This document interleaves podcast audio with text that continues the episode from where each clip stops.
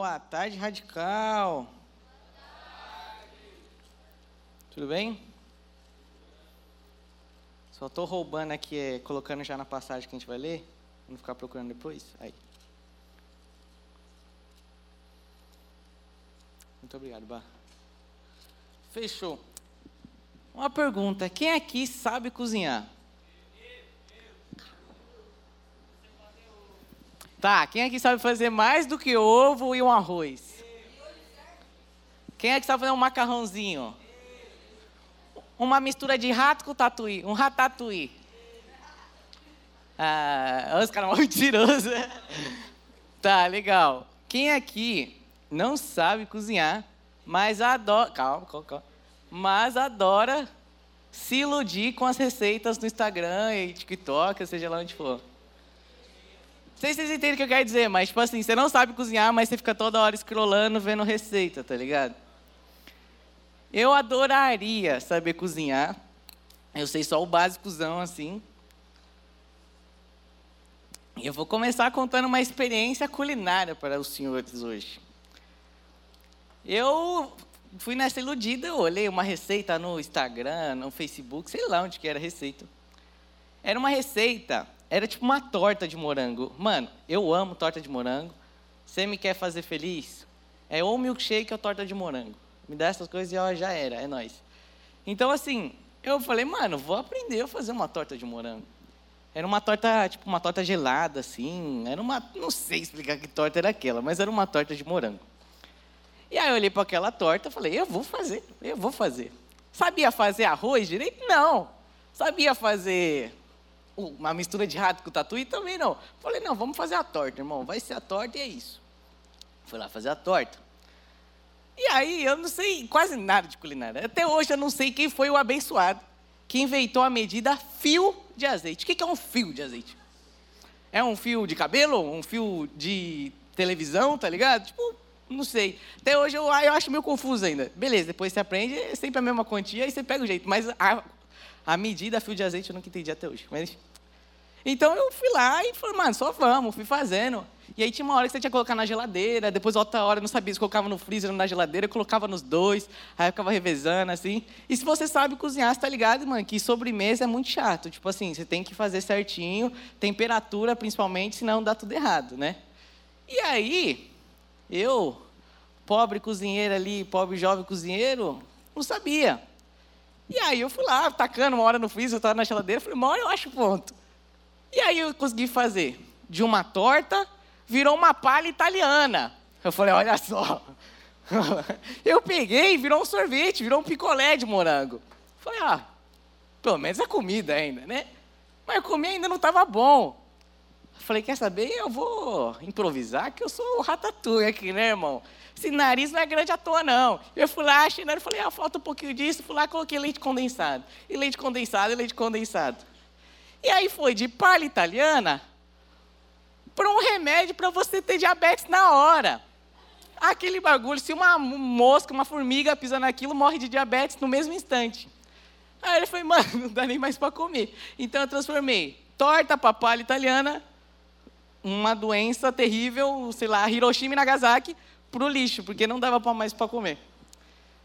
E por que eu estou falando isso? Desde então, eu fiquei com um pouco de trauma da cozinha.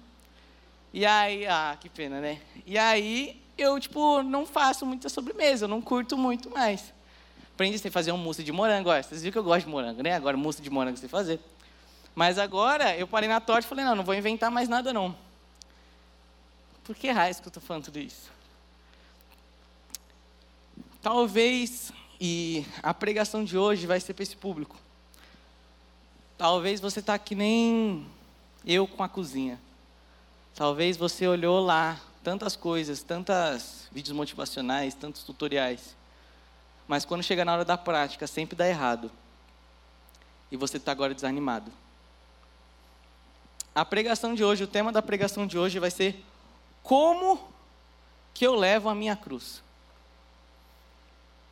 O Giba brincou, né, no sábado, falando que as minhas pregações são sempre a mesma, né, de evangelista, você vai para o inferno, blá. E é verdade, eu vou chegar hoje e vou falar como que eu faço para viver essa vida, né? Eu orei muito, eu tive dificuldade para preparar essa pregação, porque eu não sabia o que Deus queria que eu falasse. Orei, orei, falei até com a Cami, né? Falei para mano, não faço ideia do que, que eu vou pregar. E aí fui orando, orando, falei, mano, Deus, o que, que eu vou pregar, mano? E acabou casando com isso. E eu quero que vocês entendam. Então, que hoje o tema da pregação é como que eu faço para levar a minha cruz? A Bíblia vai dizer que aquele que não tomar a própria cruz não tem como ser salvo. Aquele, o que significa tomar a própria cruz? Acho que grande parte aqui sabe o que significa, mas resumidamente, é você morrer para seus pecados. A ideia da cruz é justamente a morte, então é você morrer para os seus pecados, morrer para os seus desejos, morrer para o seu velho eu e viver uma nova vida. Então, voltando. Talvez você tenha escutado tantas pregações, tantas vigílias, tantas conferências, tantos devocionais. Mas na hora da prática, sempre parece que dá errado e você volta e fala: será que vale a pena continuar? Será que eu estou fazendo algo errado? Será que vale a pena? E será que isso tudo é real? Como que eu faço para carregar a minha cruz? Eu lembro que muitas pregações que eu escutava, eu me identificava. Mas ao mesmo tempo eu falava, legal, mas como que eu faço para fazer isso? Eu escutava a pregação e falava, caraca, sou eu, sou eu. E do começo ao final, tipo, nossa, sou eu. Ah, mas você faz, eu, é eu, eu, eu. Aí falava, vai chegar na hora do apelo. Eu falei, nossa, e agora? Vou descobrir como que eu faço para ver isso. E aí o apelo era uma oração, que você se entregava e tudo mais, mas parecia que nada mudava. Eu me identificava com a pregação, eu entendia o que eu tinha que fazer, mas quando chegava na prática dava errado. É como eu falei, como uma receita culinária, você olha e fala, uau, isso é incrível, vai ficar maravilhoso, eu aprendi, você vai todo empolgado, todo animado. Mas quando vai, vira uma palha italiana. Então, a pregação de hoje é, como que eu faço para carregar a minha cruz? Como que eu faço para lutar contra os meus pecados? Como que eu faço para lutar com as minhas dificuldades, com as minhas provações? Como que eu faço para vencer tudo isso? Porque talvez você está cansado, assim como eu estava, de vivenciar as mesmas experiências, os mesmos encontros, as mesmas conferências, as mesmas pregações, e ainda assim parece que você não sai do lugar.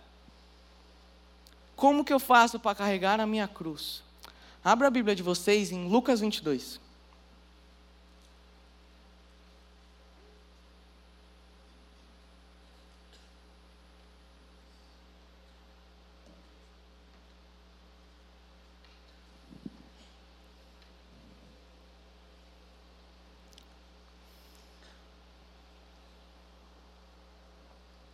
Lucas 22, versículo 41.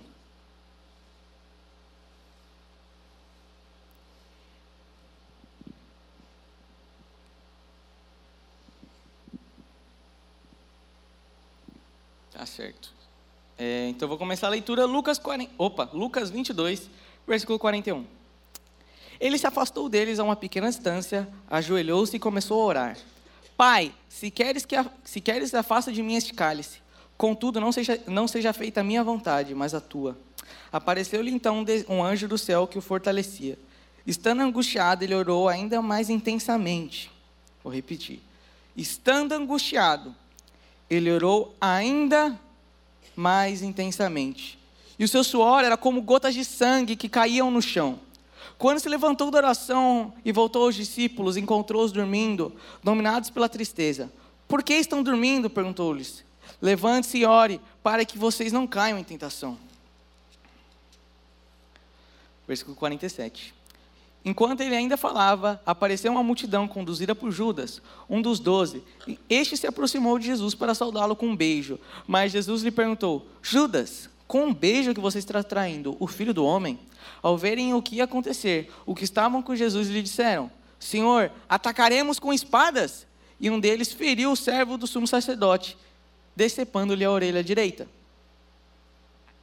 Jesus, porém, respondeu: Basta. E toca na orelha, e tocando na orelha do homem, ele o curou. Então Jesus disse aos sacerdotes, ao chefe dos sacerdotes, aos oficiais da guarda do templo e aos líderes religiosos que ainda que tinham vindo procurá-lo: Estou eu chefiando alguma rebelião para que vocês tenham vindo com espadas e varas? Todos os dias eu estive com vocês no templo e vocês não levantaram a mão contra mim. Mas esta é a hora de vocês quando as trevas reinam. Amém. Vamos abrir a Bíblia rapidinho Mentira, a gente deixa para depois, mas se quiser deixar aberto, João 18. Não, mentira, deixa aberto, não, senão vocês vão distrair. Desculpa, é isso. Não. Ah, João o quê? O 2, 3? Não sei qual que é. Não abram, não. Foca aqui agora. Vamos lá, então. Lucas 22. Como levar a minha cruz? Eu acho que nada faz mais sentido do que a gente analisar como que Jesus levou a cruz. Como que eu faço então para levar a minha cruz? Então vamos olhar para Jesus e ver como que ele carregou a própria cruz. A parte mais interessante. Jesus ele foi aqui e começou a orar. Aqui ele estava na véspera ali onde ele iria morrer na cruz e aí ele foi lá e começou a orar por isso. E se você ler aqui essa oração, não foi uma oração do tipo, é, Jesus, está chegando a hora, eu estou animado, estou empolgado, vai dar tudo certo, eu sei que vai ser tranquilo. Não. Ele está orando angustiado. E olha as palavras, Jesus. Se queres, afasta de mim este cálice. Contudo, não seja, não seja feita a minha vontade, mas a tua.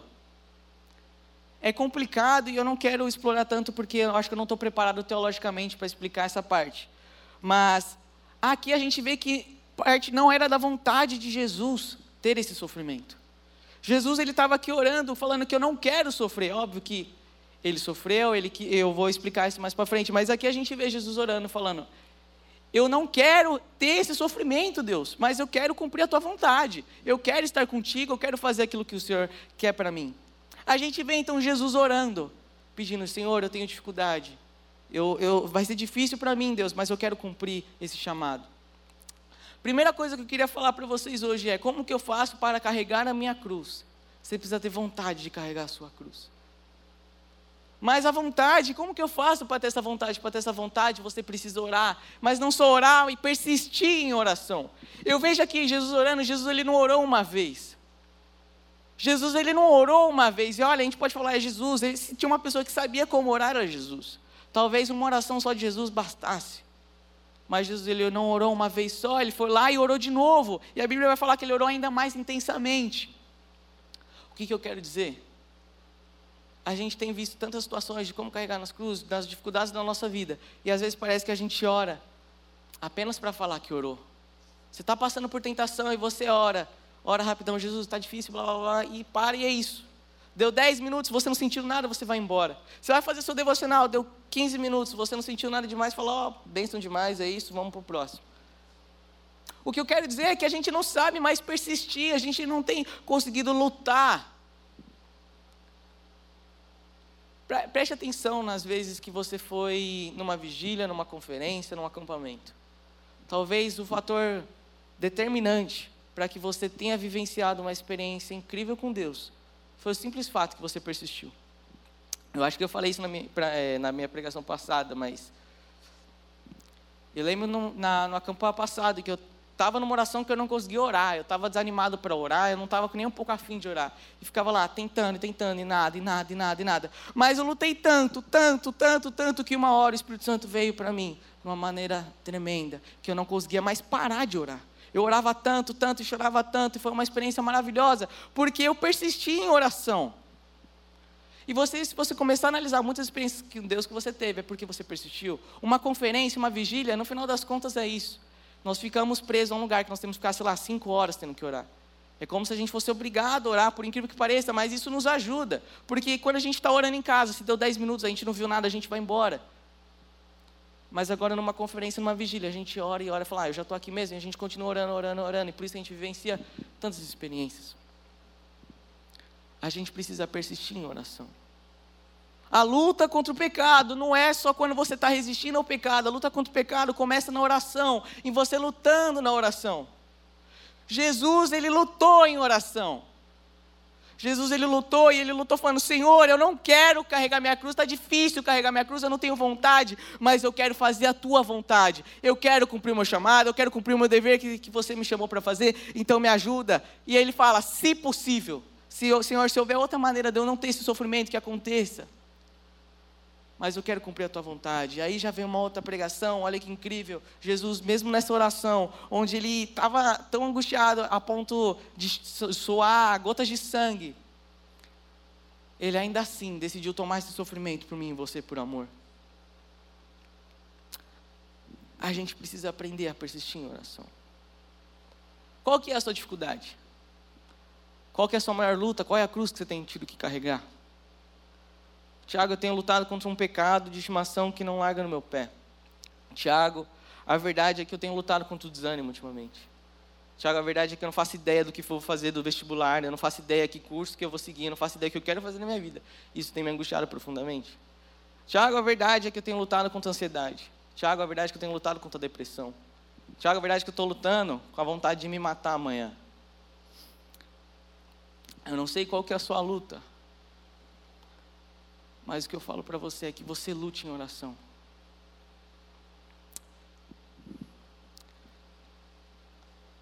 Pega essa, ó, galera do Insta, é essa coloca lá. E você que está aqui, escuta e anota isso no coração, mano, com, com muito clamor.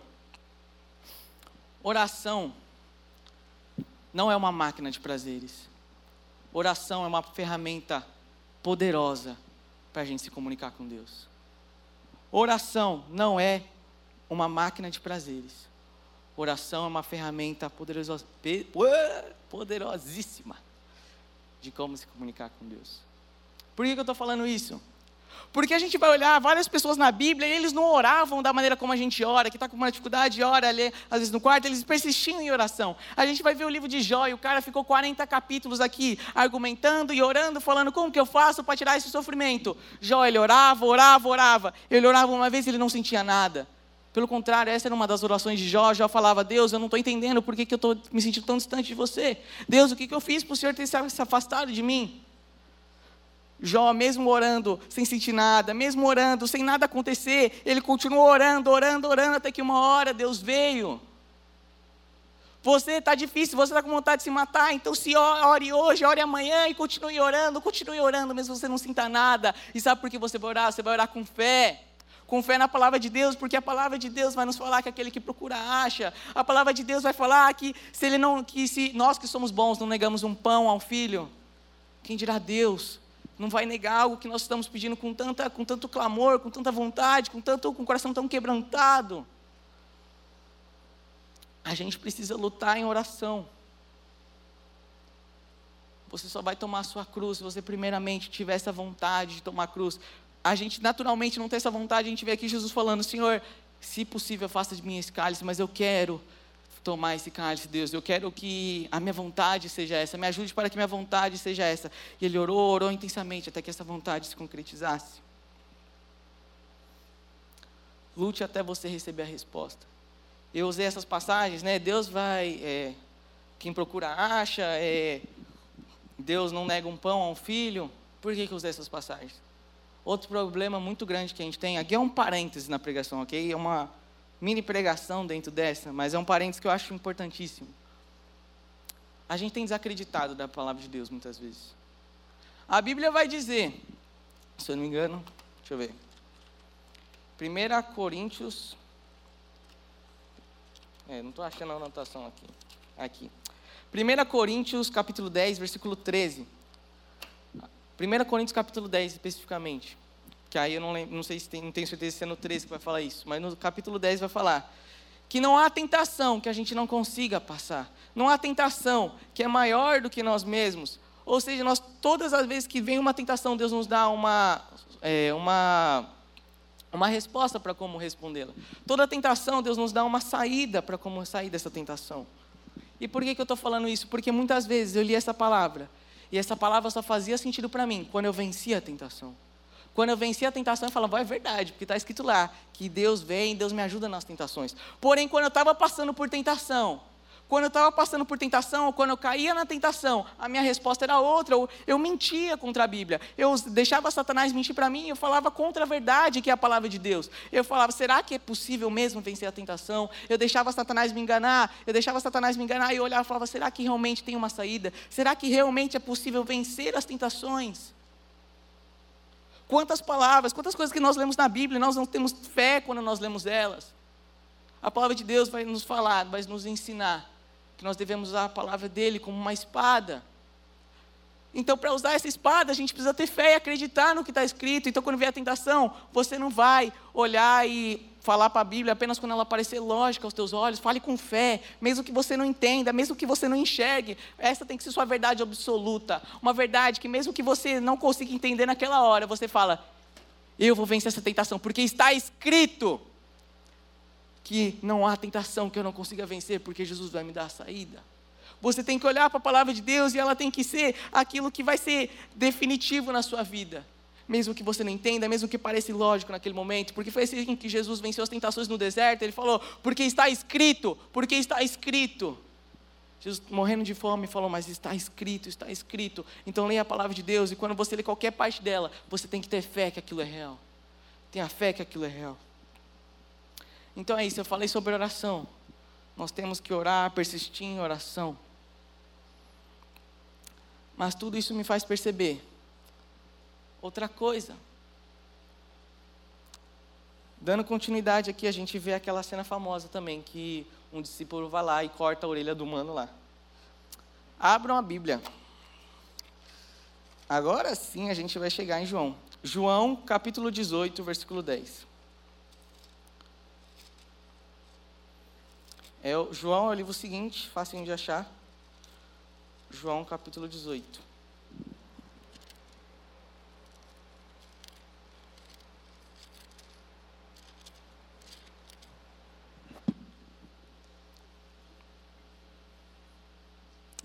João capítulo 18, versículo 10.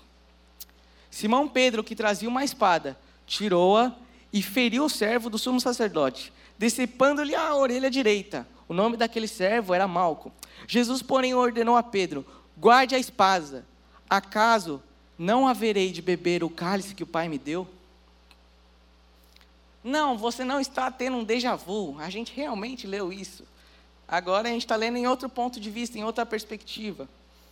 E nessa outra perspectiva, uma outra testemunha que vivenciou essa experiência, essa mesma cena de Jesus, ele falou que a resposta de Jesus foi: guarde a espada, acaso não haverei de beber o cálice que o Pai me deu?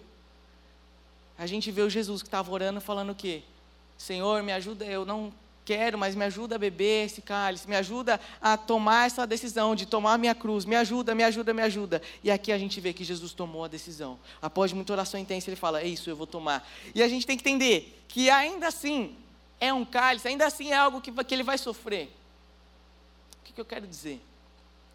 O problema é que vocês não querem saber, eu me coloco, tá? Nós não queremos saber como que eu faço para levar a minha cruz? Esse é o tema da pregação, né? Como que eu faço para levar a minha cruz? A verdade é que a gente não quer saber essa pergunta. A verdade é que o que nós queremos saber é como que eu faço para evitar o fato de que eu preciso levar a minha cruz.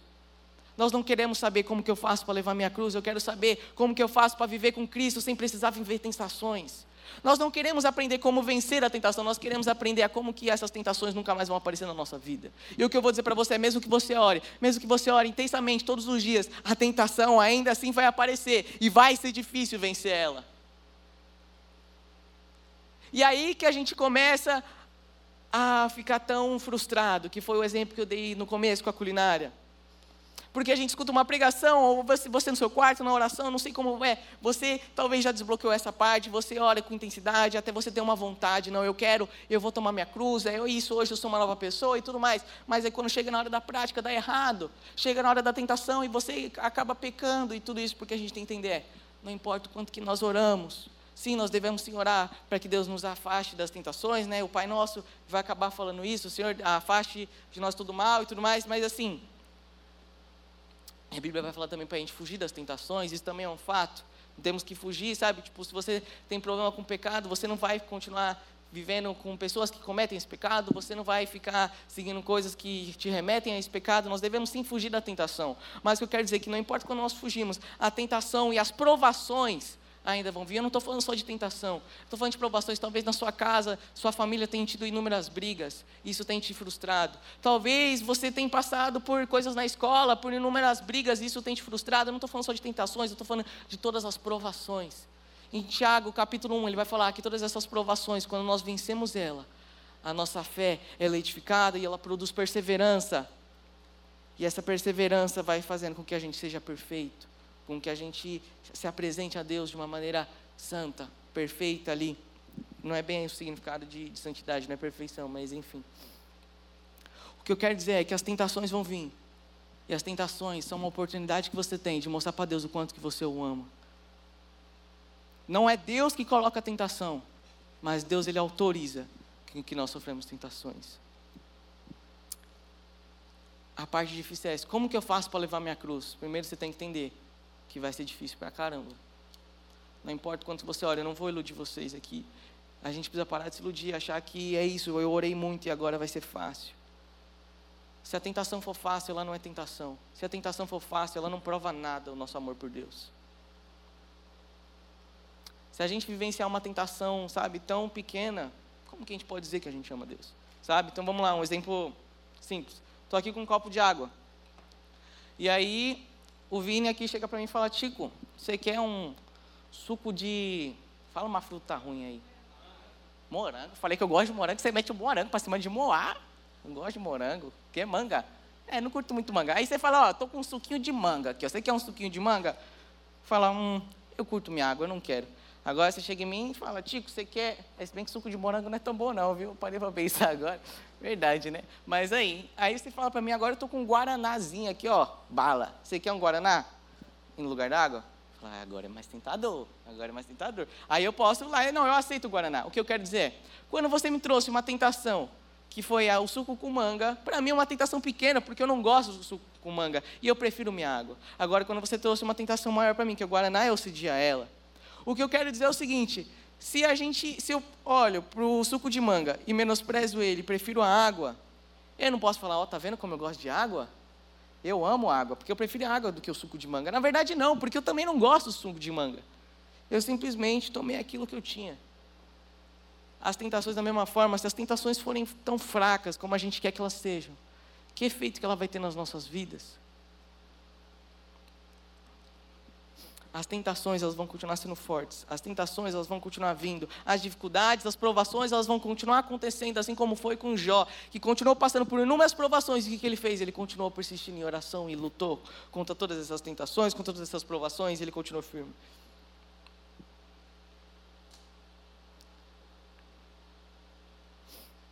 A gente precisa entender que não importa o que aconteça, a gente vai ter que lutar contra o pecado contra as provações, contra as tentações, e que vai ser difícil.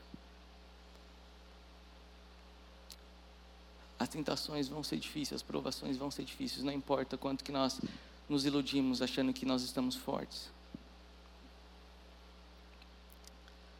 Quem aqui estava na conferência? Uhul.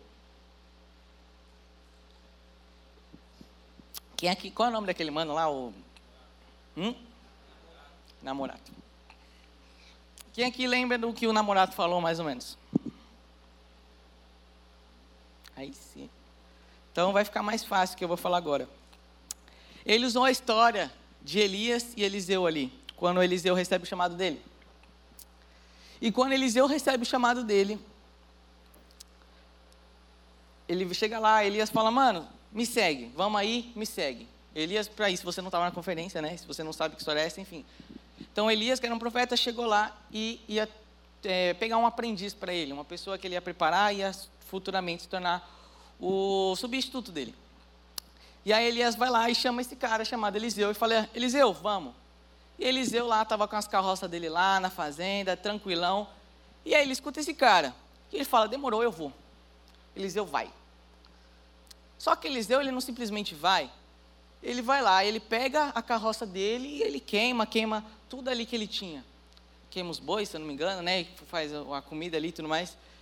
E qual, e qual que é o ponto dessa história? O que, que nós estamos aprendendo? Né? Que uma história verídica, de fato, aconteceu.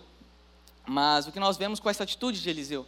Que Eliseu, assim como o namorado falou, ele estava colocando um fim para aquela história dele, falando: é isso, eu vou fazer de um jeito, eu vou queimar para que eu nunca mais volte aqui, para que, mano, é isso caminho só de ida agora, não tem como eu voltar para as coisas que eu fazia antes. Certo? Então é isso. Recapitulação rapidinho. Agora uma coisa que a gente precisa aprender é o seguinte. Quem foi que queimou as carroças? Foi Eliseu. Não foi Deus que queimou as carroças dele. O que eu quero dizer com isso? No final das contas, é a gente que vai ter que lutar ali por mais que Deus que vai nos dar força e tudo mais, sempre tem que explicar essas coisas, mas enfim, o que quero dizer é,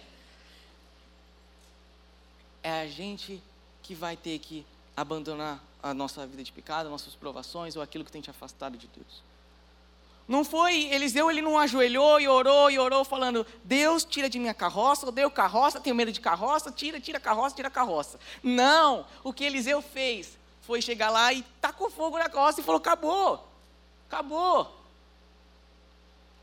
O que eu quero dizer para você é que você tem que tomar uma atitude. A Bíblia nos mostra que nós não estamos vivendo uma escravidão, sabe? Que Deus não, sabe? Deus ele não só vai fazendo as coisas. Você não é um marionete. A gente clama tanto por ser liberdade, né? Talvez você questiona, será que eu sou livre? Olhando a Bíblia, e que, que liberdade é essa? Que você não quer tomar suas próprias decisões, tomar suas próprias decisões. Que liberdade é essa que você não quer entender a sua responsabilidade?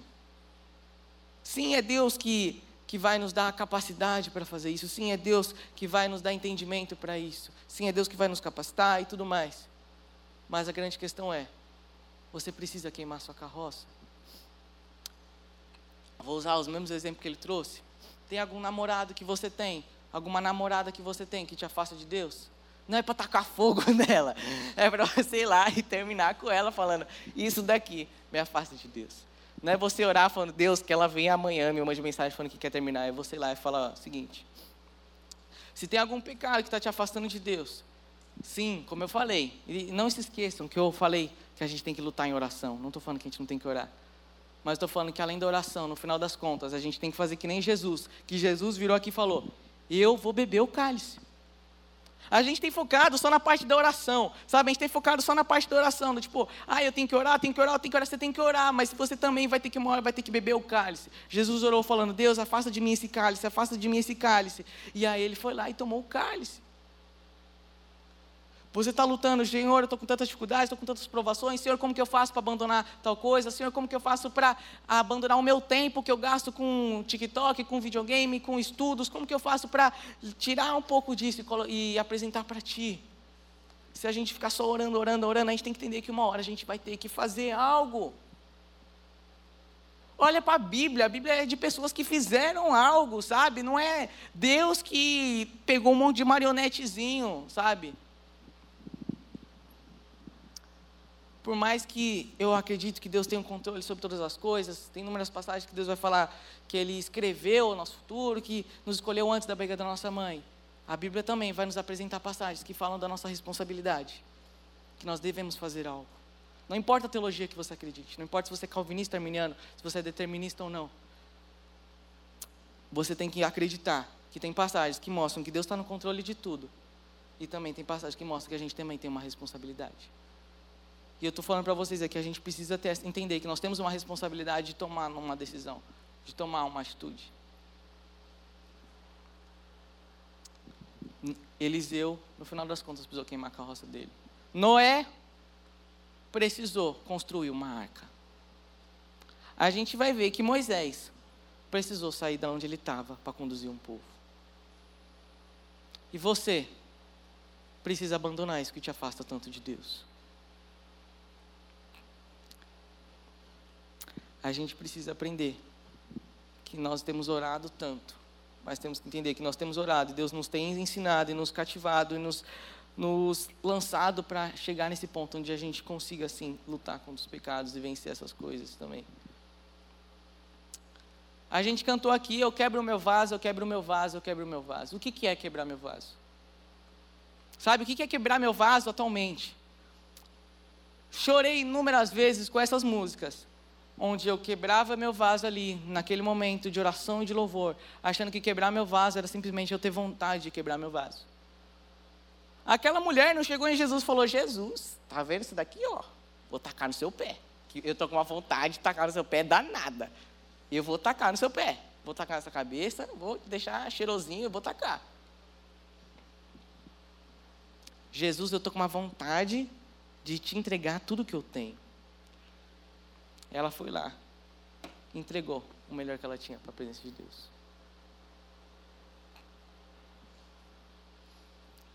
Quantas vezes nós temos quebrado o nosso vaso, simplesmente achando que nós quebramos nosso vaso porque nós oramos, falando, Deus, eu te entrego tal coisa, eu te entrego tal coisa, eu te entrego tal coisa. Mas o entregar é prático. Sabe o que é louco? A gente vê nessa passagem que as outras pessoas, a gente está falando de pessoas que estavam ouvindo Jesus, pessoas, os discípulos de Jesus, que olharam para aquela mulher e falaram que absurdo o que essa mulher está fazendo. Que absurdo o que essa mulher está fazendo. Então, sim, você tem que tomar ações que talvez as pessoas ao seu redor não vão entender. Mas você sabe do sua intimidade com Deus, você sabe o que você está entregando para Deus. A gente tem orado e tem persistido em oração. Agora a gente precisa aprender que a gente precisa fazer algo na prática também. Como que eu levo a minha cruz? A gente tem que entender esses dois pontos. Um, você tem que orar para que Deus te dê vontade para fazer isso. Dois, você precisa lutar, entender que vai ser difícil, que você vai ter que praticar. Ainda assim, é extremamente assustador isso que eu falo, a segunda parte, que você fala e parece que a gente está meio sem norte ainda. Por isso, vamos abrir a Bíblia. Em 1 Coríntios 10.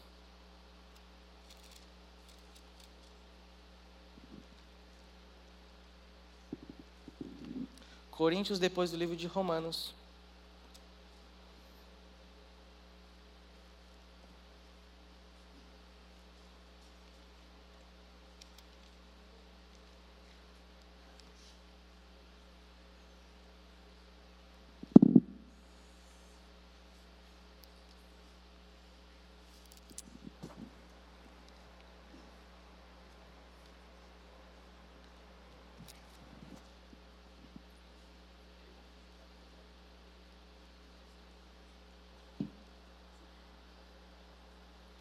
Vamos ler o 10 inteiro.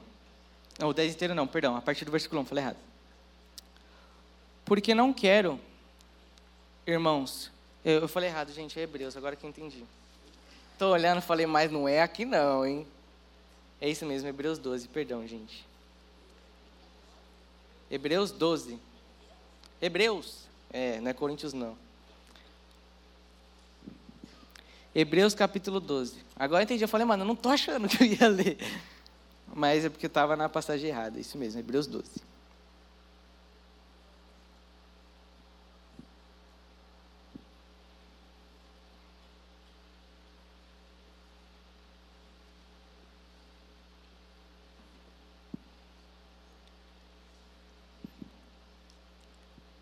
Hebreus 12, a partir do versículo 1.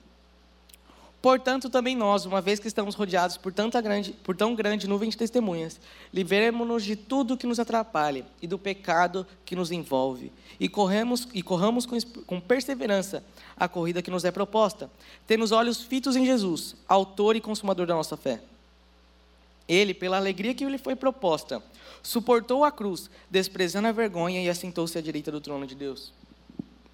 Trazendo uma explicação rápida aqui também, Olha que interessante, aqui ele fala o seguinte: livremos-nos de tudo que nos atrapalha e do pecado.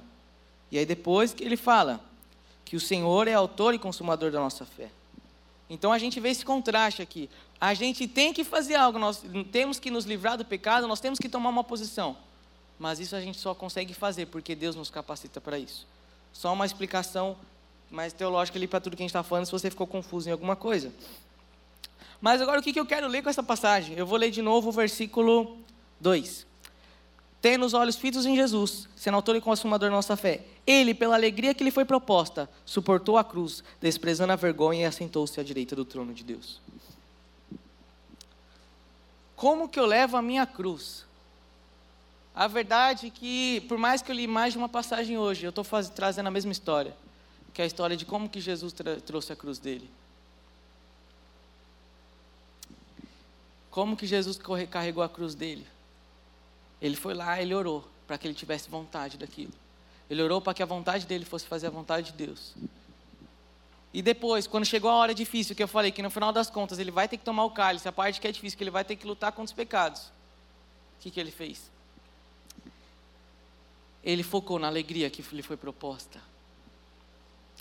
O que a gente tem que fazer? Como que eu faço, então, quando estiver difícil? Como você tem falado, Tiago, você tem me desanimado aqui, falando que no final das contas a tentação vai ser difícil, que eu preciso tomar uma decisão. Vai ser difícil entregar minhas coisas para Jesus, entregar meu melhor para Jesus, mas tem que ter uma decisão. E como que você vai tomar essa decisão? De fato, você não pode ter ela sozinho. De fato, você não tem forças para fazê-la sozinho. Deus vai te capacitar para isso. E o que nós devemos fazer, assim como Jesus fez, que é colocando nossos olhos, nosso foco, nossa esperança naquilo que Ele é, naquilo que há de vir. Sabe qual é a parte louca? A gente está lutando numa história. A gente está falando de lutar e lutar, mas a gente já sabe o final. Isso nos consola para continuar lutando. Como que eu faço para lutar? Como que eu faço para lutar? Saiba que o final você já sabe. O final é que Jesus vai voltar e que tudo isso um dia vai passar. Você está tão preso na luta, na luta, na luta, porque nós estamos presos nesse mundo e não entendemos que nossa vida não é desse mundo, que nós vamos para o céu um dia. Como que eu faço para vencer as tentações? Já como que eu faço para vencer as provações? Como que eu faço para me entregar e dar o meu melhor para Deus? Como que eu faço para passar por todas as dificuldades que eu tenho passado? Lembra, o que Jesus na cruz, fez na cruz por você e que isso significa que esse mundo uma hora vai passar, que as provações uma hora vão acabar e que um dia nós estaremos com Ele no céu. Estou vendo tem uma galera meio dispersa, então eu vou contar uma outra história para vocês.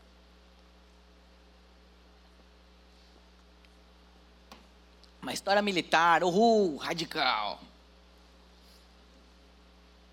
Eu estava lá no acampamento.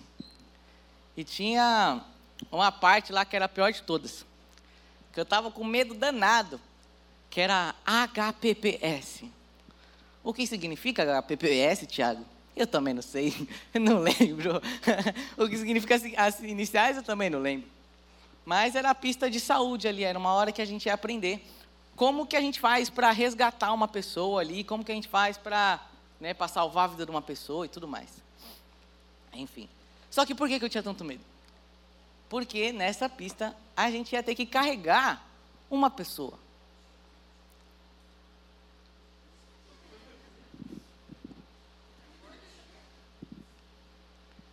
E a pessoa que eu ia carregar, que era meu canga, que a gente chama no exército, que é seu brother lá, ele era quase o dobro do meu peso. Eu falei, eu acho que não vai rolar, né? Eu vou carregar ele, mas ele vai ter que me carregar depois. E aí eu estava com medo danado dessa experiência. Eu falei, mano, não vai rolar. E aí chegou lá na hora e eu achava que era boato mesmo, que os caras vezes fazem pra sacanear, ficam falando umas coisas tipo, ó, oh, você vai fazer tal coisa, hein? Eu falei, é mentira. E aí é mentira mesmo. Pra te assustar. E aí eu falava, não, isso não vai acontecer, eu não vou ter que carregar um cara que eu dou no meu peso. Todo mundo sabe que, é, que eu não vou conseguir. Aí chegou lá na hora e tinha uma pista escola, que a gente chama, que antes de fazer a atividade, a gente fazia um treinamentozinho. E no treinamento eu já estava morrendo. O treinamento você tinha que andar só um cadinho assim. E aí eu consegui desenrolar lá na hora de carregar um cara do meu, tam é do meu tamanho ali, do meu peso, mais ou menos do meu peso ali. E eu consegui carregar. Foi difícil? Foi difícil, mas eu consegui carregar. E foi difícil. Terminou aqui, eu falei, eu consegui. Aí os caras falaram, então, aqui é no treinamento, vai ter ainda. Que é lá no meio do mato, subindo umas. Você falei, é nada. E aí eu comecei a ficar com medo, né? Eu falei, não, é mentira. Eu consegui, eu estava todo esgotado, já cansado, falando, mano, eu consegui, eu carreguei, falei que não ia conseguir, carreguei. Que era uma reta, assim, era tipo ir reto num lugar plano, era simples. Mas já era difícil pra caramba. E aí uma hora eles vão lá e colocam você numa entrada de um túnel. Num túnel, não é um túnel, é as flores, no meio das árvores lá, enfim, no meio da floresta. Aí você está lá na entrada, e aí fica todo mundo numa posição assim, ó olhando, olhando para quem? Para o inimigo? Que não existe inimigo? É quem? É Satanás, é a tentação aí, ó. Lutando com a tentação, porque não tinha ninguém, só ficava lá, ó, meia hora assim, olhando para nada. E aí você começa a escutar uns gritos vindo lá da floresta assim: Minha perna, socorro, socorro. Você fala, ah, meu querido. Mas, meu querido, eu achava que minha dificuldade ia ser carregar alguém. Mas tem um leão lá dentro, não sei o que está acontecendo, tem alguém gritando lá, e eu comecei a ficar desesperado.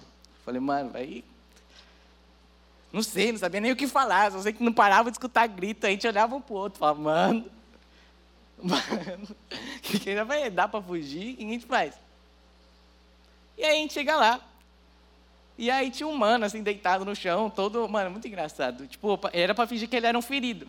E aí tava com umas linguiças, literalmente as linguiças de churrasco, assim, na barriga, para fingir que era intestino. Aí você chega lá, opa, tudo bem? Não, eu tô moendo as linguiças, que as tripas, pô. Aí você olha e fala, tá, o que, que a gente faz agora direito? Né? Aí falou, não, beleza, as instrução. Aí a gente falou, ah, tem que carregar. A gente só tinha isso na cabeça, tem que carregar. Então vamos carregar o cara, pô. Aí começa a carregar o cara, aí tinha uma, uma subidinha assim, aí sobe a subidinha, a gente escorrega, quase derruba o cara. Aí a gente vai lá e fala, mas vocês, calma, calma, vocês não estão vendo minha perna? E tinha um galho do lado da perna dele. Falei, uma perna e um galho, tô vendo. Aí ele falou, eu quebrei, é uma fratura exposta isso daqui. Aí eu olhei, e o galho estava enfiado dentro da calça dele, para fingir que era um osso saindo de fora. Falei, ah, isso é um osso. Esse osso está meio podre, meio marrom. Tá precisando de muito calça esse homem, né, gente? Capaz. Aí eu olhei. Falei, ah, então a gente estava carregando o cara e precisava fazer um curativo ali. Aí a gente fez um curativo, tudo errado também. Médico de guerra não existe, é só um bando de... Quer dizer, soldado assim para ser médico, não, não funciona. Até o último homem, ele salvou uns 300, mas matou uns 500, certeza. Então, beleza, fui lá e comecei. Aí a gente começou a carregar, fez o curativo e começou a carregar o cara, conseguimos. E aí agora, vem a parte boa, que era de carregar o companheiro. E aí eu ia carregar o magrinho. Só que o cara que carregar o magrinho falou: Não, eu não vou trocar, não. Eu quero carregar o magrinho. Aí eu falei: Não, olha meu cara, esse cara esbelto aqui que você vai poder carregar. Esse cara aqui, ó. Ele é pesado, mas ele é de Deus também. Tem que carregar ele, pô.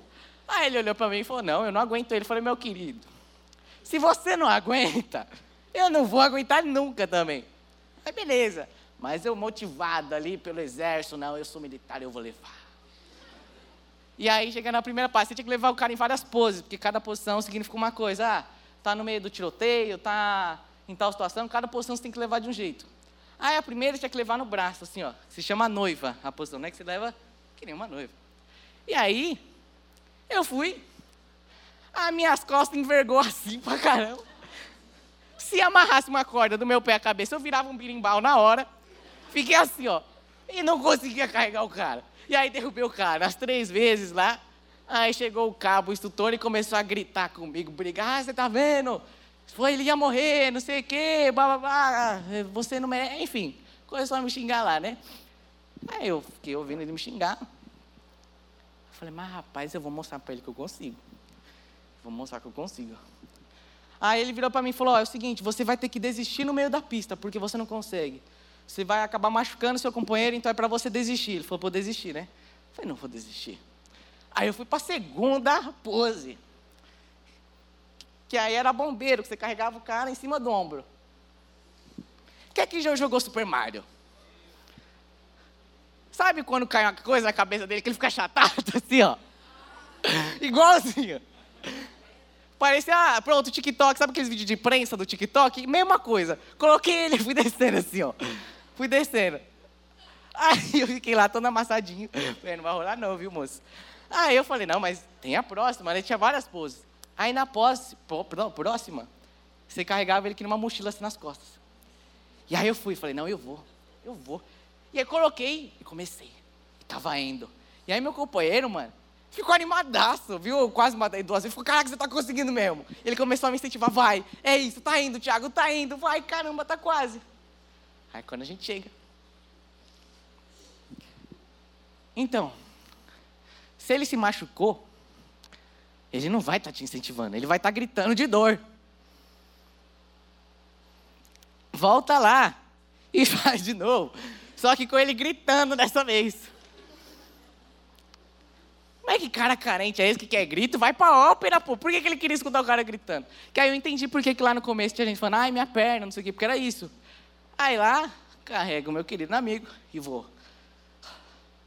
Eu vou conseguir de novo, eu consegui, eu vou de novo, e eu consegui. E ele gritando, minha perna, minha perna. Eu falo, calma que sua perna vai curar. Não vai não, então vai ficar sem a perna, mas vai ficar vivo. E carregando, e carregando, e cheguei.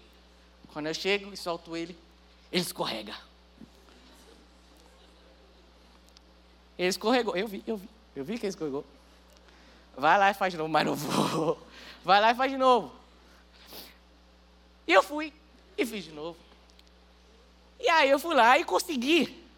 E por quê? Porque eu falei, mano, eu vou conseguir. Eu vou conseguir. Vou mostrar para aquele cara lá que eu consigo, eu consigo, eu consigo. E aí cheguei lá e eu consegui. E aí, você olha para mim e fala, não, Tiago, mas é isso mesmo. Acabou não. Aí tive que levar em outras posições. Que era se rastejando lá, que essa era a pior de todas, tinha que ficar se rastejando assim, aqui uma com o cara agarrado no seu pescoço. Essa é a pior de todas. Eu fui, fiquei todo torto lá. E na hora eu só pensava assim, eu vou conseguir, eu vou conseguir, eu quero conseguir. Isso foi com inúmeras coisas ali no exército. Eu falei, mano, não quero falar, chegar em casa falar que eu desisti. Não quero chegar para meus amigos falar que eu não consegui, que eu deixei. Eu falei, eu vou conseguir. Chegar até o final e falar, eu consegui. E isso me motivava, eu ia lá e, e pensava na próxima posição, e falava, mano, da hora, até o último homem, né? Eu entendi porque se chama até o último homem agora. Porque ele foi o último homem que foi fazer uma coisa dessa, que eu nunca que vou fazer isso numa guerra. Eu deixava o cara lá. E aí, enfim, por que, que eu contei toda essa história? Primeiro, porque eu vi que uns estavam quase dormindo já. E segundo, porque agora, finalizando a pregação, é assim que a gente vai viver as dificuldades. Por mais difícil que seja, se você não tiver um objetivo, se você não tiver um foco, você não vai conseguir. A Bíblia vai trazer essa mesma ilustração algumas vezes, quando ela fala justamente de lutar contra o pecado. Aqui, ó, é em Hebreus, não, Hebreus não, é no, na outra que a gente estava, em 1 Coríntios 10. Não precisa, não precisar abrir de novo por conta do tempo. Vai falar isso, a gente tem que ser como um corredor que foca no alvo, foca no objetivo e vai que ele tem um objetivo, tem um alvo. Então você está na, tá na luta, está na tentação, você tem que ter um objetivo. Jesus, ele estava ali suportando na cruz, mas ele tinha um objetivo, que era o quê? Que era eu e você. Ele a Bíblia vai falar, como a gente leu, pela alegria que lhe foi proposta, que ele suportou a cruz. Como que eu faço então, Tiago, para vencer as provações dessa vida? Você tem que olhar para a alegria que lhe foi proposta. Eu não quero que isso seja só uma passagem para que você se iluda novamente. Então eu vou repetir. Vai ser difícil. Como eu falei, talvez você já tenha desistido. Falei no começo da pregação, talvez você está desanimado, pensando, eu já tentei lutar de tantas formas e não consigo mais. Tiago, eu já estou cansado das coisas que têm acontecido na minha casa. Tiago, eu já estou cansado das coisas que eu tenho passado na minha escola. Tiago, eu estou cansado das coisas que têm passado na minha cabeça.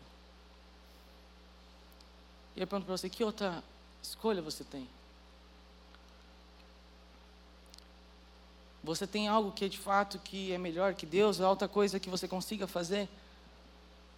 A verdade é que depois que nós encontramos Deus, a nossa única saída, a única coisa que a gente vê que faz sentido é Ele.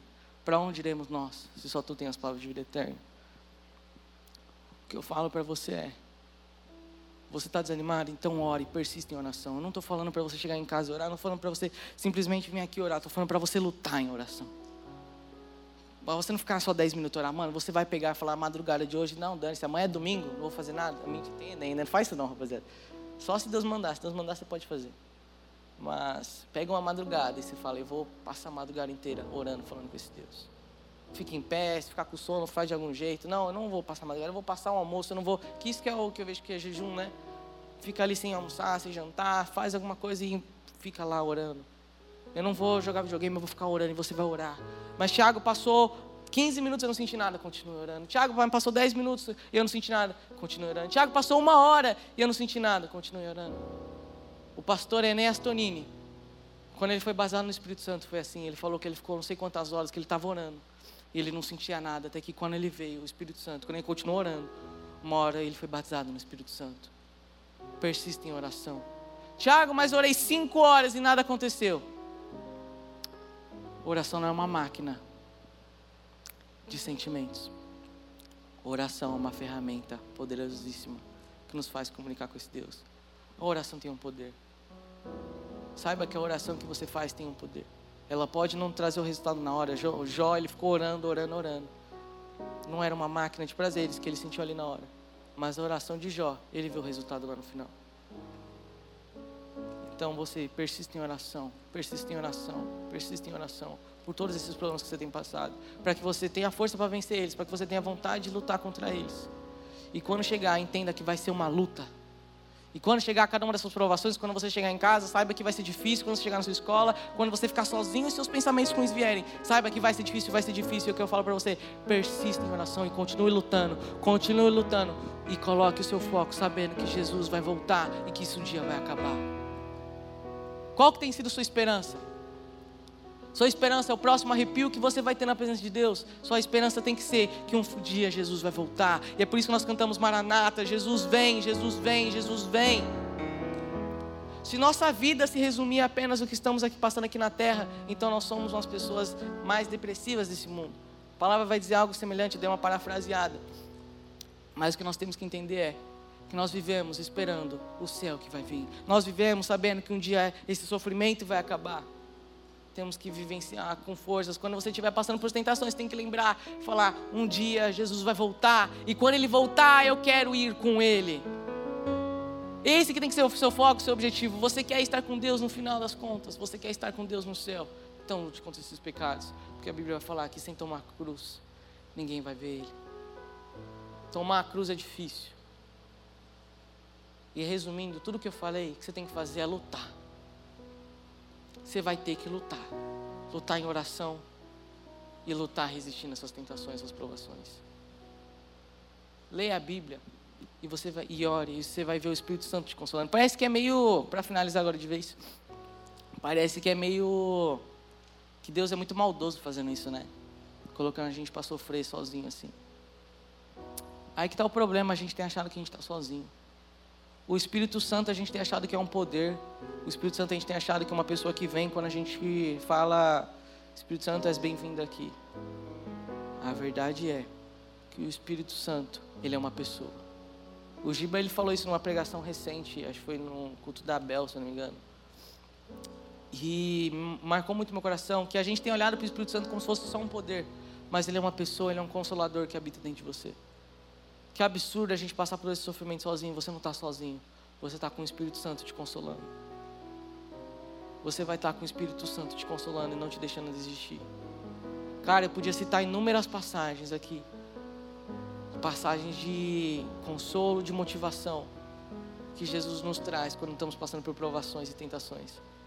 Mas isso eu vou deixar para que você busque e leia Deus, e leia cada uma delas e veja o Espírito Santo te consolar. Lembre-se, não importa se Deus tocou no seu coração hoje aqui ou não, se você ficou emocionado ou não. Entenda que as provações dessa vida a gente vai ter que lutar elas. Mas saiba que a gente não está sozinho, que Deus nos capacita para isso. Deus nos capacita para vencer cada uma delas. Porque a palavra de Deus vai dizer que Deus realiza tanto o querer quanto o realizar. Deus ele vai realizar o querer no seu, no seu coração, a vontade no seu coração de lutar contra o pecado. E o realizar, ele vai te dar forças também para conseguir fazer isso. Não conseguimos passar por nada disso sem Deus. A gente vai orar agora. E você vai falar com Deus agora apresentando cada uma dessas dificuldades. E vai orar assim como Jesus orou. Não sei quanto tempo a gente tem, mas eu te peço que você vá orando e cada vez mais intensamente. Jesus repetiu a mesma oração, mas ele fez cada vez mais intenso ali. Então ore com intensidade, falando: Senhor, eu tenho passado por isso, por isso, por isso, me ajuda. E ore sabendo que vai ser uma luta. Ore sabendo que vai ser uma dificuldade. Mas ore sabendo que Ele vai estar contigo na dificuldade e vai fazer com que você vença elas. É isso que eu estava falando. A gente estava falando aqui de lutas que a gente não sabe o final. Essa a gente sabe o final. A gente sabe que a gente vai vencer. Então lute sabendo que Ele já venceu o mundo. Lute sabendo que você já sabe o final. Amém? Vamos orar. Senhor Deus, eu te agradeço por cada um que está aqui neste lugar, Pai. Eu te peço, Pai, em nome de Jesus, que você quebrante os corações aqui dos seus filhos, Pai, para que eles sejam sinceros, Pai. Que eles quebrem o vaso na tua presença agora, Senhor. Mas sabendo, Pai, que o vaso eles vão quebrar diariamente, Pai. Que eles saibam, Pai, que eles vão ter que fazer algo, Pai. Que eles vão ter que, no final das contas, ajoelhar e orar. Que eles vão ter, Senhor, que abrir mão de algo, Pai. Que eles não podem, Senhor, só esperar, Senhor, que o Senhor faça tudo, Pai. Que o Senhor nos use da maneira como o Senhor sabe, Senhor, como se a gente fosse apenas um marionete, Pai. Eu te peço que eles entendam, Senhor, que por mais que nós somos teus escravos, somos teus servos, Pai. O Senhor nos deu, Senhor, esse poder de escolha, Pai, agora. Senhor, no final das contas, quando caímos em tentação, a culpa foi nossa, Senhor. Então eu te peço, Pai, em nome de Jesus, Senhor, que nos dê força para vencer cada uma delas, Pai. Por mais que tudo isso seja tão difícil de entender, Pai, como que o Senhor está no controle de tudo e como que nós temos que ter uma responsabilidade, Pai, eu te peço que a gente apenas crê na tua palavra como ela é, Senhor. Pai, eu te peço pela dificuldade de cada um aqui, Senhor. Pai, a luta que cada um aqui tem passado, o Senhor sabe, Pai. O Senhor sabe qual que é a luta de cada um aqui, Pai. Tantos aqui, Pai, que tem passado por ansiedade, Pai. Tantos aqui que tem andado tão desanimado em casa, Pai. Tantos aqui que tem passado por depressão, Pai. Tantos aqui, Senhor, que não aguentam mais vencer, Senhor, e lutar contra os mesmos pecados, Pai. Tantos aqui, Senhor, que não aguentam mais, Pai, viver a mesma vida, Senhor, que parece que nada muda, Senhor, que sempre continua nos mesmos desânimos, nas mesmas tristezas, Pai. Quantos aqui estão pensando em abandonar a fé, Pai? Quantos aqui estão pensando em desistir, Senhor? Porque sempre que eles têm que lutar, Senhor, sempre eles têm que lutar, Pai. E eles entendam, Pai, que a luta vai continuar acontecendo, Pai. Mas que eles precisam encontrar a força que vem de Ti, Pai. Eu te peço, Pai, em nome de Jesus, que eles entendam, Senhor, que para tomar a tua cruz eles precisam lutar e persistir, Pai. Que eles lutam em oração, Senhor, que eles passem horas e horas e horas orando no quarto deles, Pai. Que eles passem horas e horas e horas lendo a tua palavra, Pai. Que eles dediquem momentos, Senhor, de contemplação, de adoração, Senhor, de meditação na tua palavra, Pai. Eu te peço, Pai, em nome de Jesus, que eles entendam, Pai, que esse sofrimento que eles estão passando, Senhor, que o Senhor não, que o Senhor é maior que cada um desses sofrimentos, Pai. Eu te peço que eles entendam, Senhor, que o Senhor é maior que cada uma dessas lutas, Pai. E que eles orem agora, Senhor, o que está escrito na tua palavra, que é a verdade. Que eles orem agora, sabendo que eles têm sim forças para vencer esse pecado. Que eles têm sim forças para passar por essas, eh, essas tentações que eles têm passado. Que eles têm sim forças para passar por essas situações que eles têm passado em casa. Que eles têm sim forças, Senhor, para passar por tudo isso que eles têm passado. Que eles não precisam desistir, Pai. Desistir, Senhor, é uma mentira que Satanás colocou no coração deles, Pai. Porque a tua palavra, que é a verdade, fala para eles agora, Pai que o Senhor vai dar saída para cada uma dessas provações e tentações, Senhor. Que eles orem com essa fé, Pai. Que eles orem, Senhor, sabendo que essa é a verdade, a verdade que o Senhor, Pai, o Senhor já venceu, Pai. Que todos nós cantemos agora, Pai, sabendo que um dia o Senhor vai voltar, Pai. Todo ano que nós oremos agora, Pai, sabendo que não importa as provações e as lutas, Pai, uma hora isso vai acabar e nós estaremos no céu contigo, Pai. Eu te peço, Pai, em nome de Jesus, Senhor, em nome de Jesus, Pai, que eles aprendam a lutar. Que quando eles não quererem mais, eles lutem, lutem, lutem até eles quererem beber desse cálice. E quando eles forem beber, Senhor, que eles entendam que vai sofrer, que eles vão sofrer. Mas que quando eles sofrerem, Senhor, eles têm que olhar para Ti, Pai. Sabendo que o Senhor é a nossa esperança, que isso um dia vai acabar. E que vale a pena sofrer, porque no final estaremos com Ele. Em nome de Jesus, Senhor.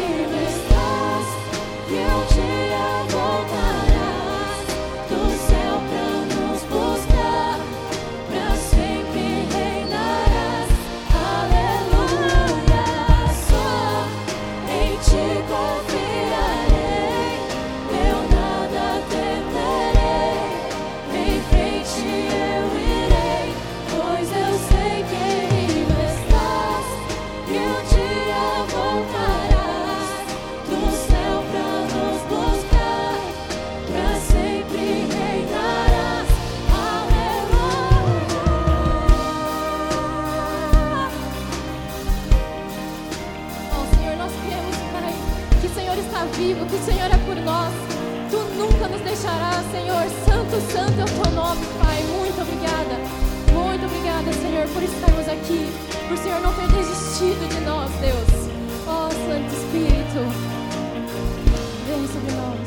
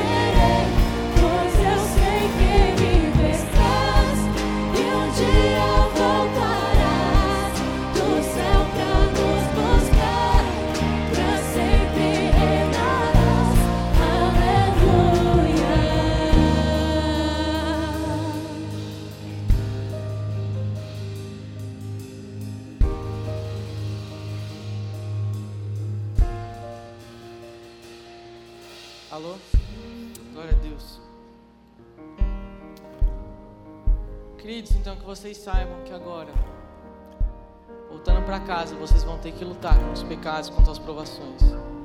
Não estou falando para você, você tem que entregar algo, você tem que vencer algo, não estou falando para você forçar a barra. Ore até que isso seja uma vontade. Ore como Jesus orou.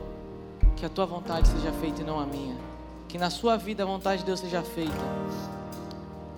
Ore para que você tenha a vontade de buscar a Deus e de vencer essas provações.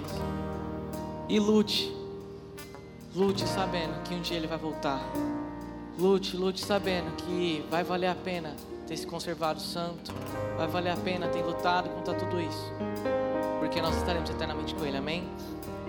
Amém. Então é isso. Vamos orar então para finalizar de vez agora? Oração rápida e acabou. É isso? Ou tem saideira? Tem saideira? É, então é isso. Então, ora ou faz saideira direto? É, vamos orar. Eu quero orar, então vamos orar. Senhor Deus, te agradeço pela vida de um aqui, Pai. Eu te peço, Pai, em nome de Jesus. Que o Senhor leve eles para casa agora, Pai, mas que essa mensagem tenha ficado no coração deles, Pai. Que a mensagem, Senhor, mais importante ter ficado no coração deles, Senhor, é o que a gente leu na Tua palavra, Pai. Que se eu cometi algum erro aqui, Pai, eu te peço que em nome de Jesus, pelo menos a Tua palavra, o que a gente leu, fique no coração deles, Pai. Que o Senhor venceu as tentações, Pai. O Senhor venceu, Senhor, a dificuldade ali, Pai, através de oração. O Senhor venceu, Senhor, na vontade ali, Senhor, através de oração. E você venceu, Senhor, sabendo que você ia lutar, Pai. E a sua luta, Senhor, o seu sofrimento, Senhor, venceu, sabendo que a alegria que era proposta, Pai. Que quando eles forem para casa, quando eles passarem pelas provações, que eles coloquem os olhos deles, Senhor, sabendo do prêmio que eles vão receber. Assim como um corredor, olha o que eles vão receber, Senhor, eles olhem para Ti, Senhor, sabendo que o prêmio é o Senhor, Pai. Eu oro, Pai, em nome de Jesus, que eles saiam dessa vida de pecado, em nome de Jesus, Senhor. Amém. Amém. É isso. Finalizar só uma coisa rápida. E aí, se eu falei um tema um pouco complicado, alguma coisa, se alguém tiver alguma dúvida, tipo, pode me chamar depois, ok? Falei algumas coisas que pode ficar meio confusa, do tipo a vontade de Jesus, até porque Jesus vai olhar também falando que essa era a vontade dele, que a gente estivesse com ele. Então, a, Jesus passou por esse sofrimento por amor a mim e a você. Era a vontade dele sim passar por esse sofrimento, porque ele sabia qual era a recompensa dele. Ele não queria ter o sofrimento em si, mas ele aceitou o sofrimento por mim, por você. Amém?